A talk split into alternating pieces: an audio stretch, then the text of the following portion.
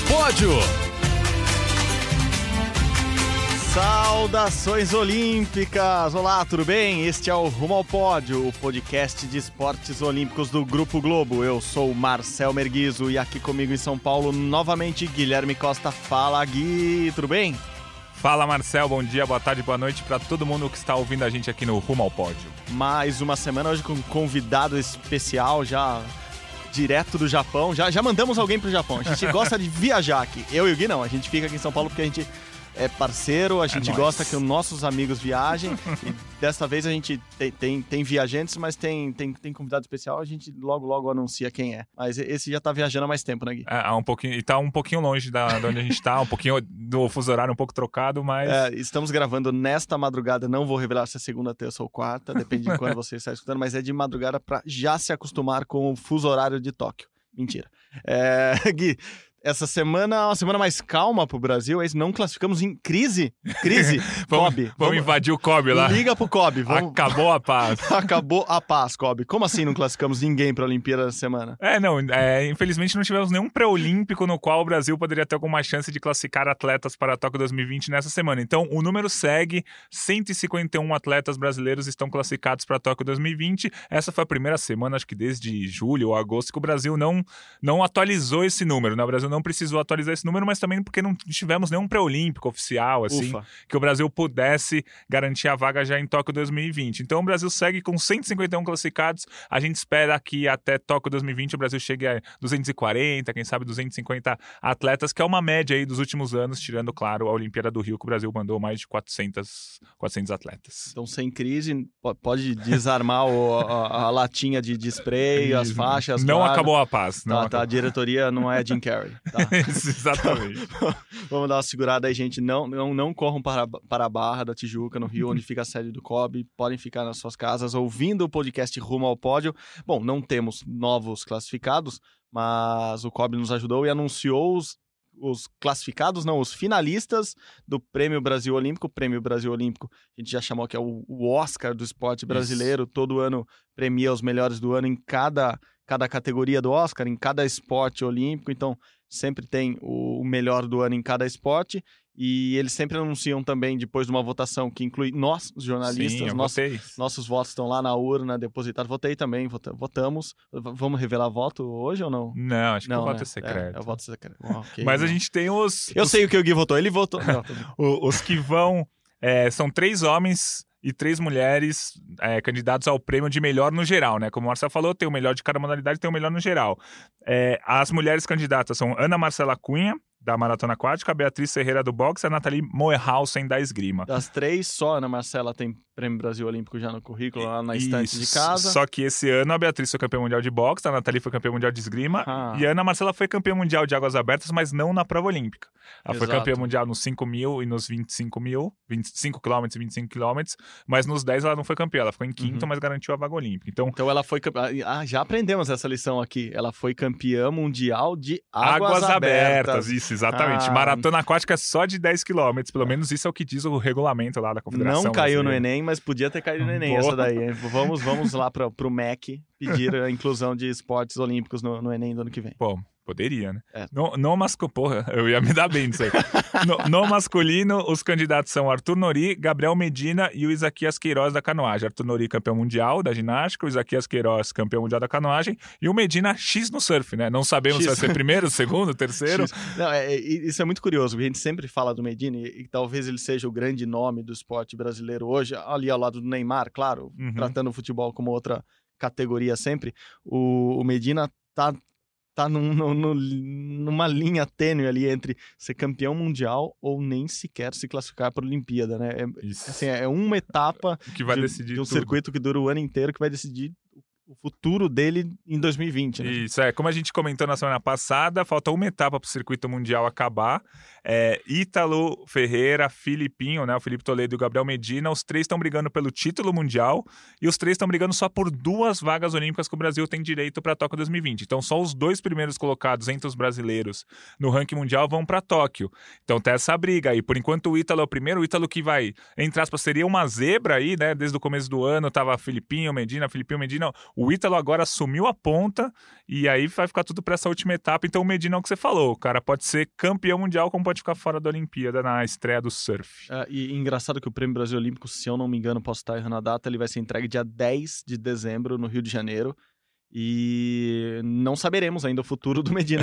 é verdade. Porque dia 10 provavelmente não começou ainda a, a, a ter onda lá no, no Havaí. O, o título mundial deve sair lá perto do dia 20, mais ou menos. Ou seja, ele não deve estar nessa premiação, infelizmente. Acho que Isaquias, o, o Nori. Costumam, a, devem estar. As, é. as três meninas devem estar. E o Medina não. O Isaquias já ganhou o Prêmio Brasil Olímpico. O Nori, se eu não me engano, não. Na ginástica, se eu não me engano, eu, também. Que... Tô cheio de se não me engano. se eu não me engano, vocês escutam outro, outro podcast aí na semana que vem. O, o ano passado, os, os, vencedores foram Isaquias no masculino e Ana Marçala no feminino. Os dois tão, são candidatos de novo. Então... Mas esse ano eu acho que eles não são favoritos, né? Não. Se é... eu pudesse chutar, eu posso, porque eu estou aqui com o microfone na minha frente, eu diria que nenhum dos dois vai ganhar. Não, não vai ganhar. É, tá realmente no feminino, eu imagino entre a Bia e a Nathalie. Também, também acho. E o masculino, acho que vai ser o Arthur Nori, né? É, acho cara... que o masculino tá mais com cara do, do Nori ganhar. Porque o Arthur Nori ainda também foi bem nos Jogos Pan-Americanos, é... O Isaquias até conquistou um ouro no PAN, mas ficou uma prova, acabou uhum. abandonando a outra prova por causa da lesão do Erlon, enfim. E eu acho que tem a proximidade também. A votação foi agora no, no, no fim Isso. do ano. O Nori acabou uhum. de ganhar o título mundial dele. O Isaquias foi lá no começo. Então acho que tudo isso pesa. O Medina imagino que não vai ganhar, porque a gente nem tem como saber o que vai acontecer no ano dele. Ele não ganhou o Isa Games, por exemplo, que seria um, um outro parâmetro. O Isa Games ou o Isaquias? o Isa Games é um, são jogos dos Internet... Isaquias pelo mundo. Isa Games International Surf Association, acho que é esse o nome uh, do Isa Games, né? International, não, Isaquias Surf, não, não sei. Porque é muito boa essa piada. O, o Isa Games é, é, tipo a competição que foi equivalente ao Campeonato Mundial esse ano de surf, né? No surf tem um circuito mundial com todas as etapas e o Isa Games é uma etapa ali que aconteceu no Japão, aos moldes do que vamos ter na Olimpíada e quem ganhou foi foi o Ítalo e o Gabriel Medina ficou em terceiro lugar. Então, é, por, isso, por isso que, infelizmente, eu tive que interromper e fazer a piada do Isaquias, do, uhum. do, do Isa Games. ok, perdoado, perdoado. Mas, enfim, só uma última observação sobre o Prêmio Brasil Olímpico. Eu acho que, pela data que foi escolhido, tal, vai ser cometida uma injustiça, porque eu acho que a Martine Grael e a Karina Kunze, da Vela, Bingo. vão ser campeãs mundiais em novembro agora, que vai ser o campeonato mundial delas. Esse ano elas já foram campeãs do PAN, do evento teste que foi lá no Japão, são líderes do ranking e são favoritas ao título. Só que como a escolha é feita antes, elas não entraram nessa lista das três melhores. Elas até ganharam prêmio de melhores velejadoras do ano, beleza. Uhum. Mas eu acho que elas vão eh, poderiam entrar nessa lista aí, mas como já fechou e, e o Campeonato Mundial ainda não foi, vai ser uma injustiça. Eu acho que elas poderiam entrar e ainda seriam favoritas, porque eu acho que elas vão ser campeãs mundiais e aí fariam barba, cabelo, bigode, tudo no, nesse ano aí. Qual que é esse, o similar no feminino disso? Vamos, vamos pensar numa coisa. De barba, barba cabelo, cabelo Ah, é, é verdade. Ruim, né? Na... É ruim. Nossa, uma é... semana de treinamento agora. É, essa semana que vem, quando tá. elas ganharem, eu venho com Boa, o que, que elas vieram. Vamos. Né? E... Conquistaram tudo possível e mais Martini possível. Caína talvez seja das medalhas mais, quase eu falei óbvias, mas mais prováveis, mais prováveis do, do Brasil na Olimpíada. É, Elas vêm numa fase muito boa, fase muito boa que dura já cinco anos, sei lá. É. E... É, se vocês quiserem apostar ali nos, nos sites de aposta tal, aposta na medalha delas. É a mais provável do Brasil, assim. É muito difícil elas não irem ao pódio. Se for ouro, prata ou bronze, aí são detalhes, são coisas que acontecem na competição. Mas é muito difícil elas não irem ao pódio. Elas vão ao pódio em quase todas as competições que foram. O Campeonato Mundial do ano passado elas ficaram em quarto lugar, mas foi uma competição que elas tinham ficado um ano e meio sem treinar, Sim. porque elas tinham é, se separado durante um ano e meio já planejado, enfim. É, elas devem ganhar medalha no Mundial e devem ganhar medalha na Olimpíada, por isso que eu acho que elas deveriam estar nessa lista, mas como elas ainda não ganharam, porque a, a votação acabou sendo antes, enfim. Uhum. Resumidamente é isso. Mas me cobrem depois, o Mundial delas é no fim deste mês, em novembro. Uhum, bom, boa. Prêmio Brasil Olímpico, então já chegando. Pô, podia ter um especial Prêmio Brasil Olímpico do podcast. Pô, né? direto Vamos... de lá, né? Vamos, Poderia ó, um. Já estamos. A gente que não viaja nunca, de repente a gente vai de ônibus pro Rio ah, ali. Acho que. Ah, bem possível. Ônibus é da hora. Beleza. é, só lembrando, são 50. Achei o número aqui: 56 vencedores no total do, do Prêmio uhum. Brasil Olímpico. Cada esporte tem o seu, então atletismo, vou passar por alguns aqui, não vou ler todos. Darlan Romani ganhou e merecidaço. Badminton, Igor Coelho. Uh, outros nomes legais aqui, vamos lá, o Henrique Avancini, ciclismo mountain bike. Uh, futebol, Alisson Becker, goleiro da seleção, ganhou. Merecido também, ganhou Sim, a Champions, né? É. Um dos melhores goleiros do mundo. se não o melhor para É, mas é que, muita é que gente. eu acho que seria legal se alguém do futebol feminino ganhasse, por mais que a seleção não tá, parou nas oitavas na Copa do Mundo, mas isso aí, detalhes pra gente. Natação, Bruno. Fratos. Ah, rugby, Rafaela Zanelato foi no sorteio agora. Girei aqui ó, a roda dos, dos prêmios. Skate, Pamela Rosa, campeã mundial de skate. Que poderia estar entre as três, mas tudo Uhum, bem, isso é uma outra coisa a debater. Taekwondo, Milena Titonelli, que putz, pode não ir para a Olimpíada, né? É. Porque a classificação do Taekwondo é super difícil ali para eles mesmo, interna. Vôlei, Bruninho, levantador, vôlei de praia, Agatha e Duda. Enfim, muita gente boa, muita gente com chance de medalha em Tóquio. Por isso mesmo, vamos acionar nosso correspondente em Tóquio do Grupo Globo, Carlos Gil, nosso convidado de hoje. E Gui, me ajuda. Eu, a gente pensou no Carlos Gil justamente porque acabou a Copa do Mundo de Isso. Rugby no Japão. É, lembrando, a Copa do Mundo de Rugby é de Rugby 15, é, que é o tradicionalzão, do, o rugby mais A tradicional. galera mesmo jogando. Isso, pra quem nunca viu rugby, mas viu pelo menos uma vez na vida cinema e viu o filme Invictus, é aquele rugby. Aham. Esse é a Copa do Mundo. É. A Olimpíada não é aquele, né? A Olimpíada com sete, é metade dos at- menos da metade dos atletas. O jogo é muito mais rápido, dura sete, Sete por minutos. sete, é. Então, porque justamente porque o rugby tem tanto contato, o desgaste é tão grande que não daria, assim, não cabe uma Copa do Mundo de rugby dentro da Olimpíada. Isso. Essa Copa do Mundo de Rugby durou 40, 45 dias para jogar seis jogos, o time vencedor, Uhum. que foi a África do Sul. Então, é, eles têm quase um jogo por semana só. É totalmente diferente do futebol, que a gente consegue jogar uma vez quarta domingo, essas coisas todas. Mas o Carlos Gil falou bastante da Copa do Mundo Rugby e falou bastante da torcida também. Isso foi bem interessante. Sim. Ah, mas por que vocês chamaram o cara pra falar do esporte que não é olímpico? Ah, né? vai, vai, vai, vai, vai. Pô, a gente chamou o Carlos Gil porque chamou muita atenção do mundo, não só da Sim. gente, a torcida japonesa na Copa do Mundo. O Japão avançou, foi longe na Copa do Mundo, jogou muito bem é, e, e chamou a atenção de todo mundo como o torcedor do rugby incentivou o torcedor japonês, que é muito comedido. A gente tem, tem aquela imagem do, do, do, do torcedor japonês naquelas Copas do Mundo de, de vôlei, com aqueles bate-bate, aqueles balãozinhos, Aham. assim, tec, tec, tec, tec, tec. Eu já vi até em outros lugares, assim, pelo mundo isso se espalhou. No Brasil já teve várias vezes. Enfim, a gente tem tá acostumado com esse tor- torcedor japonês mais comedido, a gente fala, pô, vamos chamar o Gil para falar um pouco de como tá isso lá. Como é o torcedor japonês? Ele, ele acha que a, a Copa do Mundo de rugby pode ter sido já uma, uma, uma prévia do que vai acontecer na Olimpíada? O torcedor japonês vai se empolgar mais com, com, com a torcida mesmo? Vai ser mais fanático ou vai ser aquele torcedor japonês que, que a gente viu na Copa do Mundo de futebol no Brasil, por exemplo? Eu tava nessa partida de Natal, acaba a partida, eles vão lá, todo mundo vai embora, vai tomar sua cervejinha, vai comer, tomar seu refrigerante, comer um lanchinho. Eles ficaram limpando o estádio por no mínimo mais meia hora. É, esse torcedor japonês que a gente vai ver, vamos lá, vamos ver com o Gil quem é o torcedor japonês que, que acompanhará a, a Olimpíada de Tóquio. E conta mais, Gil. Seja bem-vindo ao Rumo ao Pódio. Oi, Marcel, oi, Guilherme, amigos. Antes de tudo, queria dizer que é um grande prazer participar do Rumo ao Pódio pela primeira vez e já me coloco à disposição aqui para voltar em outras oportunidades para a gente falar eh, do esporte olímpico, dos Jogos Olímpicos, dos preparativos de Tóquio né, para os Jogos de 2020. Eh, o assunto de hoje é como o japonês torce.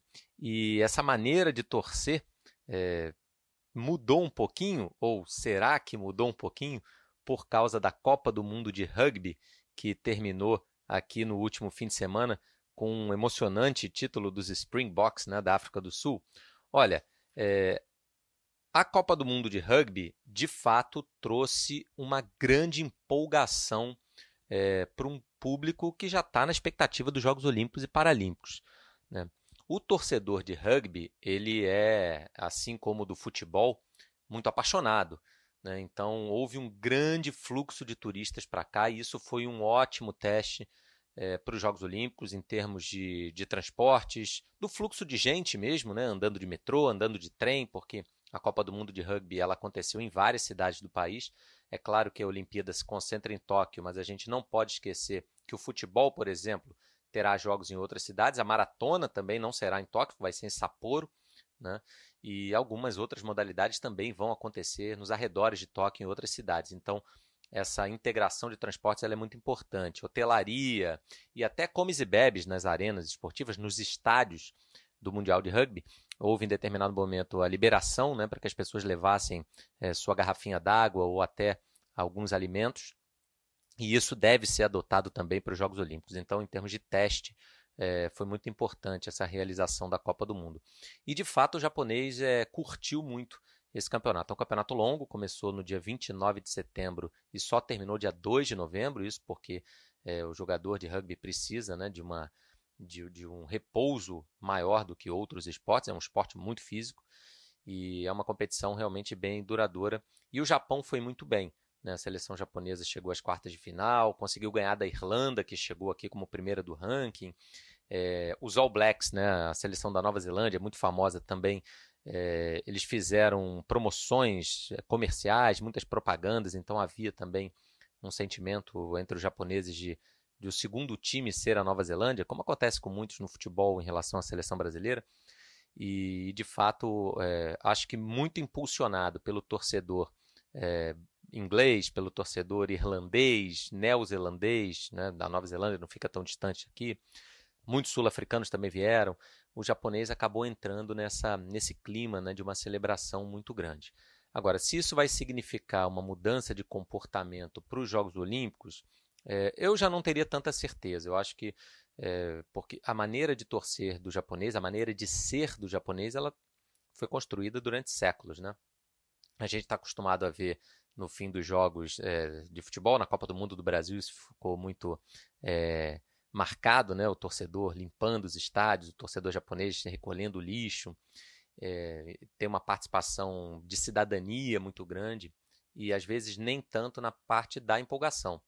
Né? Muito embora eu já tenha ido a alguns eventos esportivos aqui de futebol, de vôlei, de basquete, é, eles são muito organizados, então são eventos que costumam ser bonitos. No futebol, por exemplo, o torcedor vai muito uniformizado, então se você tem um jogo de um time que tem uma camisa predominantemente vermelha, digamos, e o outro uma camisa azul ou verde, você vê o estádio bem dividido assim, porque as pessoas vão bem uniformizadas, eles usam os cânticos de arquibancada comuns no Brasil, na Argentina, na Europa, adaptam para o japonês, é, os bandeirões são permitidos, então é um espetáculo bonito.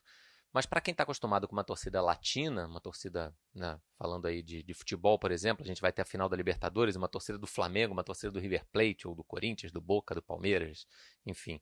É, são torcidas, claro, mais apaixonadas do que a torcida japonesa. Ficou muito marcado aquela, aquele bate-bate, né, aquelas, uh, aqueles balões que eles batem para ver o jogo de, de vôlei, sobretudo, né, quando acontece a Copa do Mundo de Vôlei aqui e outros, outras competições do vôlei não necessariamente assim um, uma coisa efusiva, mas é, é isso mesmo. Eles são super organizadinhos até na hora de torcer.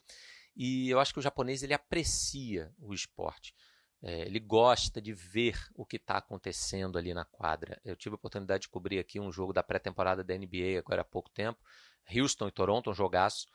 É, e, os japoneses queriam ver aqueles craques em ação. Então, é, o que me parece é que às vezes assim eles deixam de lado é, o torcer, o gritar, o se emocionar, para poder contemplar mesmo o que eles estão é, observando ali na quadra, na piscina, no campo, enfim.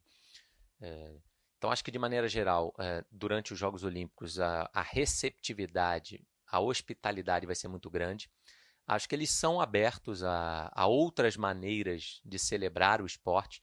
Então, quando chega um torcedor brasileiro, europeu, enfim, com um jeito mais caloroso de torcer. O japonês acha legal, gosta de tirar fotos, é, gosta de participar, mas eu, eu não acho que essa tradição japonesa de torcer dessa maneira, um pouco mais calma, um pouco mais contemplativa, vá mudar só por causa da Copa do Mundo de Rugby, como não mudou depois da Copa do Mundo de Futebol de 2002 como eu acho que não vai mudar por causa dos Jogos Olímpicos. Acho que eles vão apenas se adaptar, aceitar o outro, né?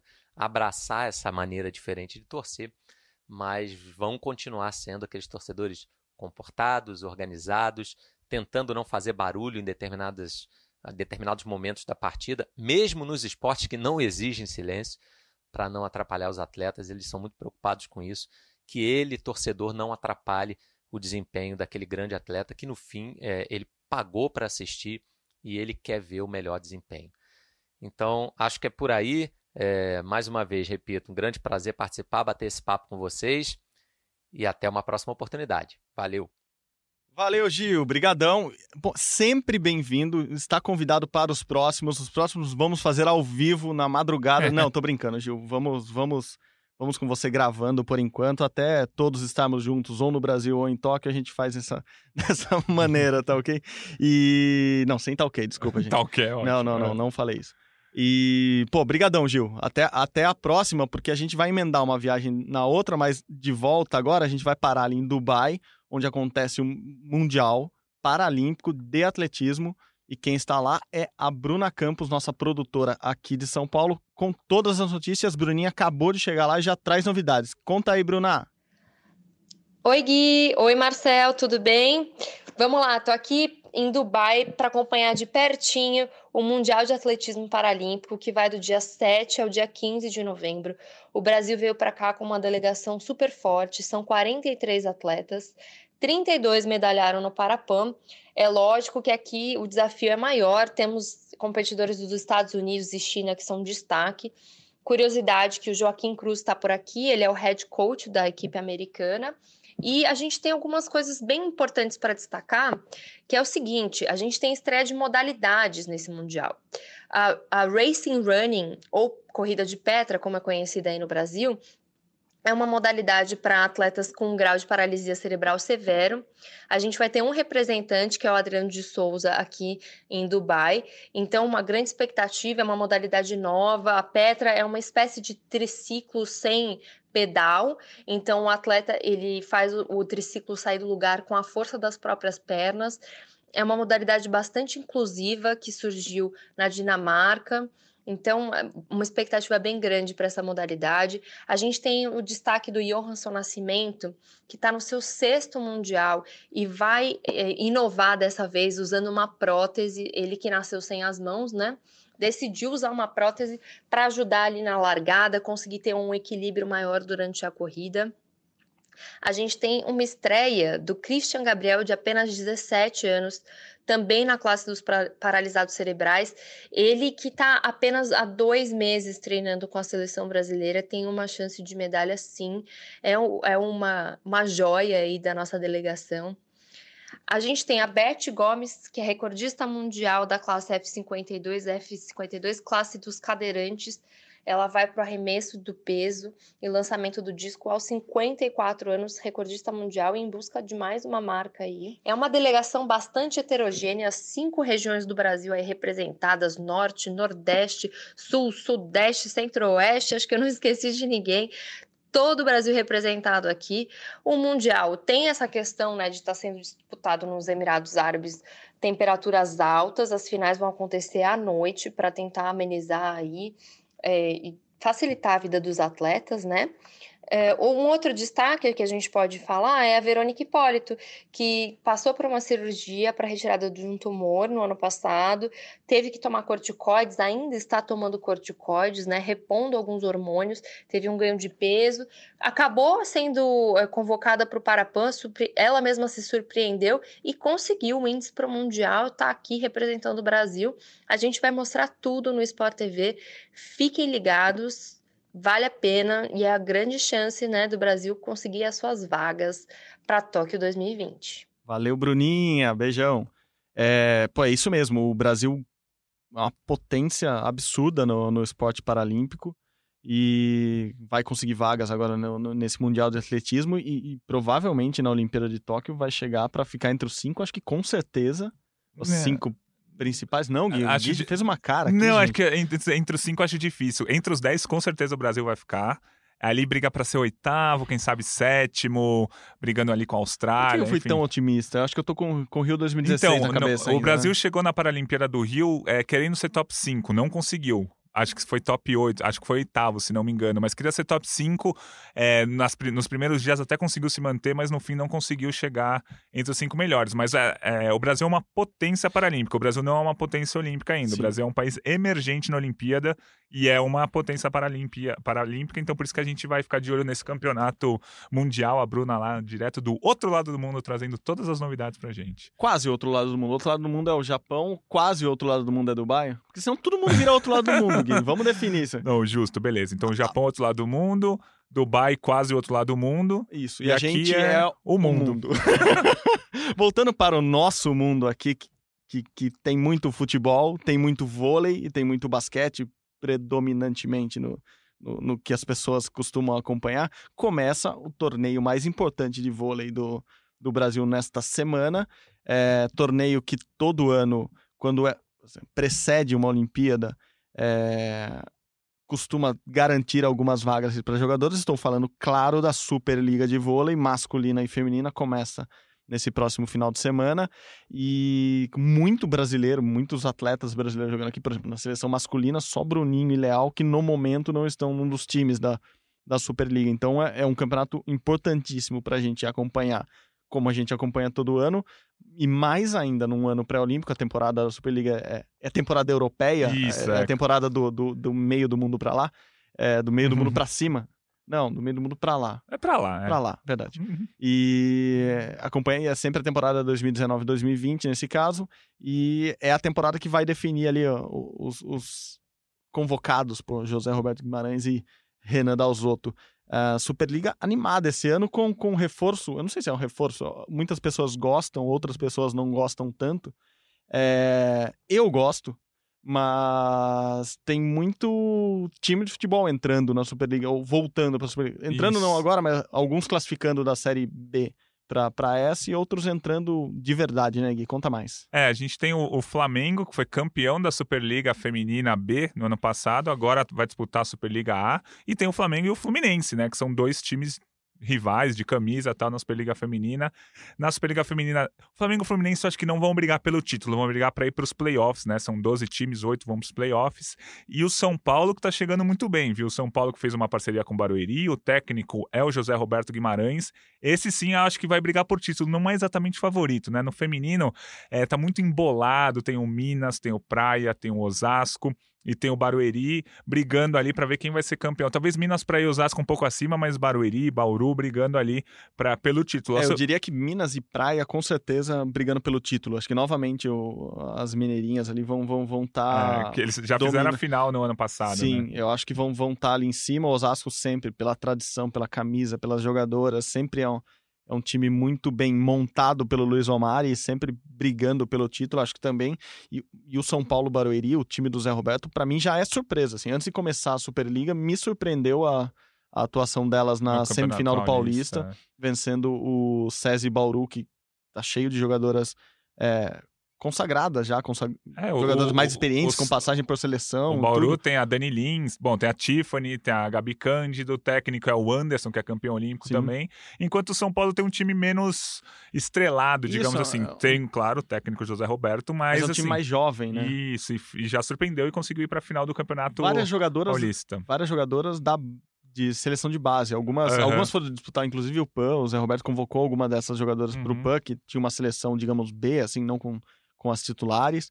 E é uma jogadora, uma, uma jogadora, um time com, com jogadoras bem jovens, um time alto, me pareceu alto, assim, eu vi, vi as duas partidas contra o, contra o SESI, um time alto que vai disputar a final do Paulista essa semana contra o Osasco, assim, o Uhum. Osasco que tem uma hegemonia é, estadual grande e vem vem o Barueri, vem o São Paulo Barueri com, com me surpreendeu, eu não achei que ia, que ia chegar tão forte agora, talvez fosse um time mais pra frente, criar um pouco de casca, mas Zé Roberto faz milagres ali, botou o time já na final do Paulista e não dá pra duvidar que, que, que possa, bom, tá na final, dá pra ganhar o título. É, e a, e a gente não falou do Rio de Janeiro, mas o Rio de Janeiro tem que ser sempre lembrado. É o Sesc Rio, né? Atualmente é o técnico Bernardinho, é um time que já ganhou dezenas de vezes essa competição e também tem que ser lembrado. Então, Rio de Janeiro, Minas, Praia, Osasco, os quatro favoritos ali, Barueri e São Paulo brigando um pouquinho ali, um pouquinho mais para baixo, mas acho que vai ser mais ou menos isso. E o Fluminense e o Flamengo brigando para ir aos playoffs, chegando nos playoffs, claro, o melhor de três, dá para você conseguir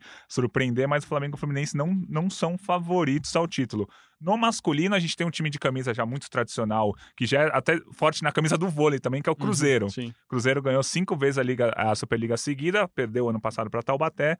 Então, o Cruzeiro e o Taubaté são os grandes favoritos aí da Superliga masculina, mas a gente tem correndo por fora também é, o Sesc Rio, que tem um time muito bom, Sim. o SESI, sempre mantendo a tradição. Campinas e Minas acho que estão um pouco mais abaixo, mas Taubaté, Cruzeiro, Sesc e SESI brigando pelo título. A equipe do Taubaté é praticamente a seleção brasileira, Sim. incluindo o Renan no, no, no banco. Então é, vai ser bem legal essa Superliga masculina. Deu um- uma batida no microfone, o Léo, o pessoal da técnica já deu uma olhada aqui.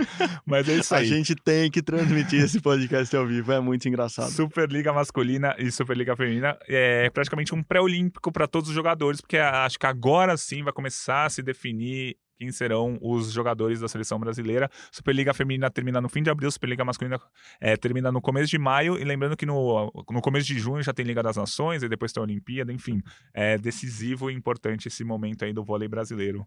É, essa semana começa a Superliga masculina Eu- e feminina. Eu acho que essa semana meio que já começou pra todo mundo, assim, a Olimpíada. Eu vi muita gente falando, muito atleta, assim, assim como na, na, na Superliga de vôlei, esses atletas que começaram a temporada neste mês, eles, eles param só depois da Olimpíada agora, assim, eu, para muitos atletas, alguns que eu conversei nessas últimas duas semanas, eu perguntava, ah, e agora, como que é a preparação? pra-" Não, começou Tóquio, assim, os atletas já estão na preparação final para Tóquio, entrou a reta final, quem tirou férias tirou, quem não tirou, aparentemente não tira mais, agora Agora chegar quem, quem vai classificar para Tóquio vai para lá curtir uma Olimpíada e, e tentar sua medalhinha. Quem não classificar, infelizmente, assiste de casa, mas eu acho que agora é reta final para quase todo mundo. E nessa reta final, Gui, eu já também estou encaminhando para a reta final do nosso podcast. É. É, quer fazer um termômetro olímpico já com um resumo do, do que está acontecendo, do que aconteceu na semana? Porque a gente teve não teve nenhum classificado, mas tem gente aí brigando para se classificar e chegando mais perto da Olimpíada, né? Quer, quer já fazer um, um mix de resumo final com termômetro olímpico? Vamos lá, a gente teve o Grand Prix da Austrália de judô, uma competição que não reuniu todos os melhores do mundo, nem o Brasil levou o time principal, mas foi muito importante porque na categoria até 90 quilos o Rafael Macedo foi ao pódio, na categoria até 81 quilos o Eduardo Yudi foi ao pódio. O que, que isso significa? Significa que no ranking atualizado da Federação Internacional de Judô, o Brasil estaria classificado nas 14 categorias do judô, o que é muito importante para o Brasil. É, o- a classificação olímpica do judô é pelo ranking mundial, vai até em maio do ano que vem. Mas a, se fosse hoje, né, o famoso se a Olimpíada fosse Se a hoje, o Olimpíada Brasil teria a equipe completa com 14 atletas, então foi bem interessante esse resultado. Quem também encaminhou bem a vaga olímpica foi o Manuel Messias do triatlo, ele venceu a etapa da Copa do Mundo de Lima, no Peru. Tava sol, viu, Marcel? Caraca. Você que passou. Até que enfim saiu o sol em Lima. Não, mas foi isso. Quando tava lá, bom, ficamos, fiquei um, um mês lá com, com, com, com as equipes da Globo, com toda a equipe do Grupo Globo lá. Um dia de sol. Eu lembro daquela tarde de sol, estava no, provavelmente fazendo, acompanhando uma partida de tênis de, de Carol Meligeni. E naquela tarde abriu o sol em Lima. Lembro do momento momento histórico da nossa cobertura no- na capital peruana.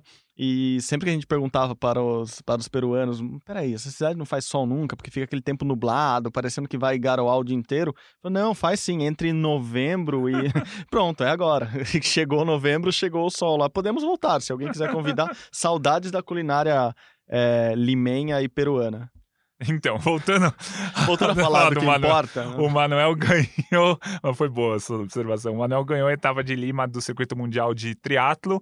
Somou pontos importantes para o ranking olímpico. Ele ele deve conseguir a classificação, mas o ranking só será fechado no ano que vem. Tivemos natação também, é, a etapa da Copa do Mundo da Rússia. O Brasil ganhou um ouro, uma prata e um bronze. Ouro da Jennifer Conceição no 50 peito. Como, como é o nome dela? O Desculpa. nome dela é Jennifer. Ah, Ouro, a gente não combinou isso, imagina se não. Ouro da Jennifer Conceição no 50 peito, prata do Felipe Lima, bronze da Etienne, só que aquele negócio que a gente já discutiu aqui outras vezes, apenas em provas não olímpicas, né? 50 peito, 50 costas, é, 50, 50 peito masculino, 50 peito feminino e 50 costas, são provas que não estão no programa olímpico, mas foram nessas provas que os brasileiros se destacaram na, na etapa da Copa do Mundo. A gente já discutiu aqui bastante, o foco da Etienne é os 50 livres, 50 livres sim é uma prova olímpica, ela tem chances de conseguir uma vaga na final, quem sabe, na final olímpica, né? Ela foi campeã dos Jogos Pan-Americanos.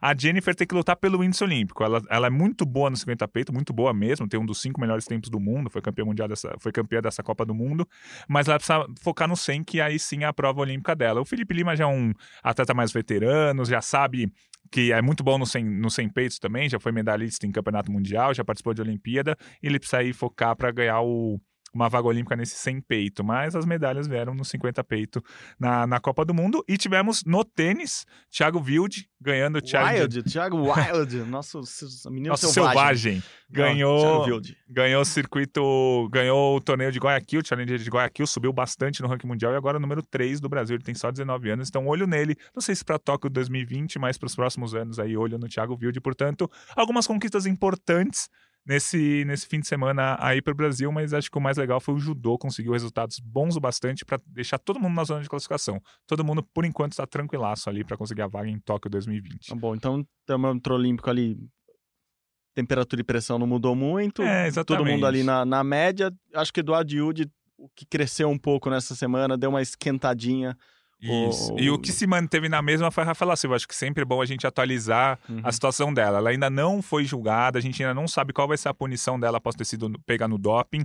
Ela já perdeu a medalha dos Jogos Pan-Americanos, mas a medalha do Mundial continua dela, a medalha do Mundial por equipes que ela participou também continua dela, e ela continua no ranking, ela é a segunda colocada do ranking mundial, tá? Se classificando para a Olimpíada, porque ainda não foi o julgamento dela, não sabemos é, quando será, ainda tem uma, uma, uma grande dúvida em cima disso, porque a Rafaela seria candidata à medalha, tanto individual quanto por equipes, porque sem ela a equipe brasileira não consegue a medalha. Isso é quase certeza. Então ela tem que participar da Olimpíada para o Brasil ter duas chances a mais de medalha, uma individual e uma por equipes.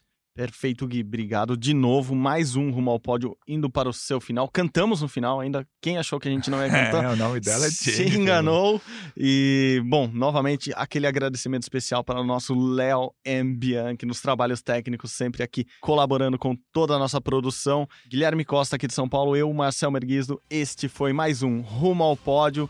Vá lá, compartilhe, divulgue fale para os seus amigos ouvirem, que a gente promete cantar toda vez que der a possibilidade. Valeu, gente. Muito obrigado. Saudações olímpicas. Tchau, tchau. Valeu.